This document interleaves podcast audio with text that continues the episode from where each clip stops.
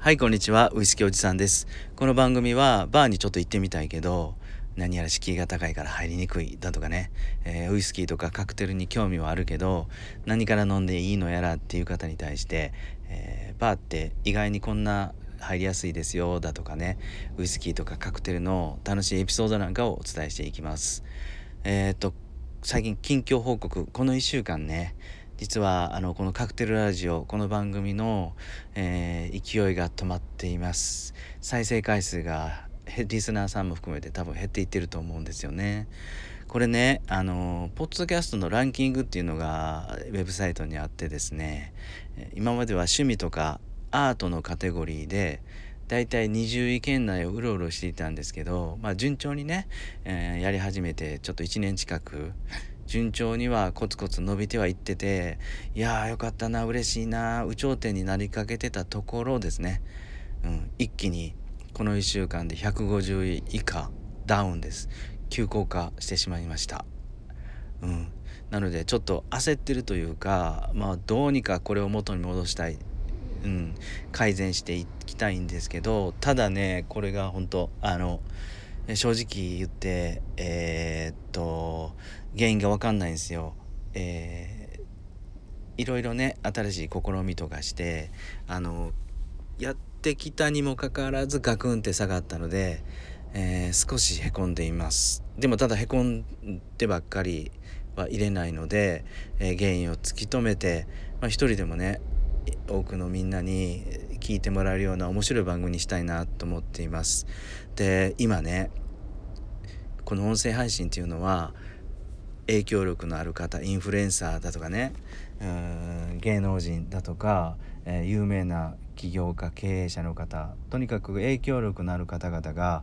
えー、音声配信をしてそしてこのプラットフォームも収益化もしっかり進んできたのでですねあのー、とにかく音声配信をやっていてもしかすると、うん、楽しいことが待ってるんじゃないかだとかね。うん、そういうふうに考えて音声配信頑張ってらっしゃる方もたくさんいらっしゃると思うんですよ。でただあの僕はそもそもしゃべくりが超苦手ですと。で論理的なことがまず話を組み立ててものをしゃべることが超苦手でですね、うん、でそれをなんとか頑張って改善しようと思ってはやっているんですけどまあ、とにかく超凡人です。まあ、偏差値も IQ もまあ低い普通の方よりも低いですし、えー、財力もない元しくじり社長なんでね財力もない影響力もない、えー、凡人以下の人間がですね、えー、コツコツコツコツね地味でも、あのコンテンツをしっかり配信していくことであの本当に楽しいことが待ってるっていうのが僕は音声配信やなと思ってて。えっと、それを身を挺して身を挺してというか僕自身がそうなってですねあのねあのみんなに伝えていけたらなと思ってやり始めたのでまあここでちょっとくじけるわけにはいかないのでですねまあもう一回もう一回あの帯を締め直してというか気合を入れ直して音声配信頑張りたいなと思ってます。とにかく、えーもっともっと楽しい番組を作ろうと思って、えー、やっていきたいと思います。はいこれがちょっと近況です。はいガクって今はあのー、再生回数下がってます。はいでも頑張りますと。でね話はもうちょっとしっかり変えてえー、っと日課ウイスキーね日課ウイスキーのいウイスキーの「い」っていう字がですねなんであんな字なんっていうお話をしたいなと思います。カタカナの「い」じゃないですよね。あれ普通の「い」ではない。はい、あれってそもそも時は遡ること100年以上前か、えー、日課ウイスキーの創業者竹鶴正隆さん通称マッサンですよね。マッサンがの思いがしっかり込められてるっていう話をしたいなと思います。じゃあなんであの「い」って何？どういう字なの？っていう話ですがあれってね立派なカタカナらしいんですよ。カタカナ。カタカナといってもウイスキーの「い」ってあんなカタカナじゃないじゃないですか。あいうえおの「い」ね。あれそもそも何の「い」のカタカナかっていうと日課ウイスキーのあの「い」のひらがなは普通のあいうえおの「い」じゃないらしいですねあれ。うん。ルーみたいな「い」あるじゃないですか。昔よく使われてたんですかね。なんかルーラリルレロのひらがなのルーみたいな「い」あれのカタカナバージョンが日課ウイスキーの「い」らしいんですよ。あの「い」って実は漢字の「い」に似てないですか？そうあのー、その通りで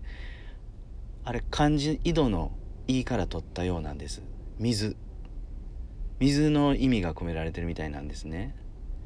でそこで日課ウイスキーの竹鶴正隆さんが登場するんですがこれね日課ウイスキーの竹鶴正隆さんはとにかくこだわ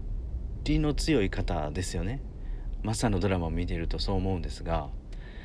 えーと、そもそも彼は広島の酒蔵で生まれて学生時代から大阪に来て摂津酒造っていうところでお酒そしてスコットランド行ってお酒の勉強をしました。で、えー、っとサントリーの鳥居さんに目をつけられてそして共同でですねサントリー京都の山崎でですねウイスキーの蒸留所を作りますと。そんな関西の関西というか西日本の竹鶴正隆さんがなんで北海道の幼稚組んだりまで行ってですね、えー、ウイスキーの蒸留所を作ったかっていうとやっぱりそこはこだわりでスコットランドの環境にそっくりだと。自然の環境にねそれともう一つ水がむちゃくちゃいいっていう話なんですよね。うん、なので竹鶴正隆さんはあの「いい」にこだわったのは井戸のいい水水にこだわった思いが込められてたそうです。ただそしたらあの井戸の井って漢字の井戸の井にしたらよかったやんって僕は思ったんですけど実はその当時ですね会社の登記をする時に漢字とひらがなを混ざった社名をつけることはできなかったようなんですよ。はい。だから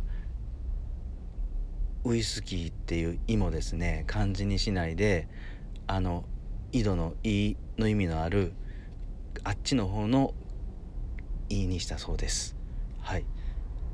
ここはもうずっとこれからも今親会社が朝日に変わってでもですねあの「い」は変わってないですよね、うん、なんかねなんかこういうこう日課のなんだろうアピールをしなくても深掘りしていったら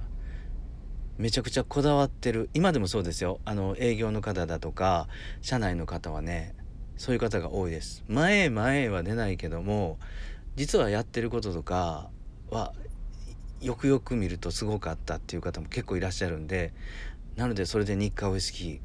あそこまで美味しいんだと思います。はい。うん。ま ああの地味な地味な僕が好きなもうやっぱちょっとちょっと地味だからからですかね。はい。なんで今回は日課ウイスキーの「い」はあれは実はひらがなの「ルーに似ている「い」のカタカナでしたと。まあちょっとややこしい説明なんですけどあれは竹鶴さんの水に対する思いが込められている名前でしたと。はい。今日もですねあの最後まで聞いていただいて本当にどうもありがとうございましたそれではまた。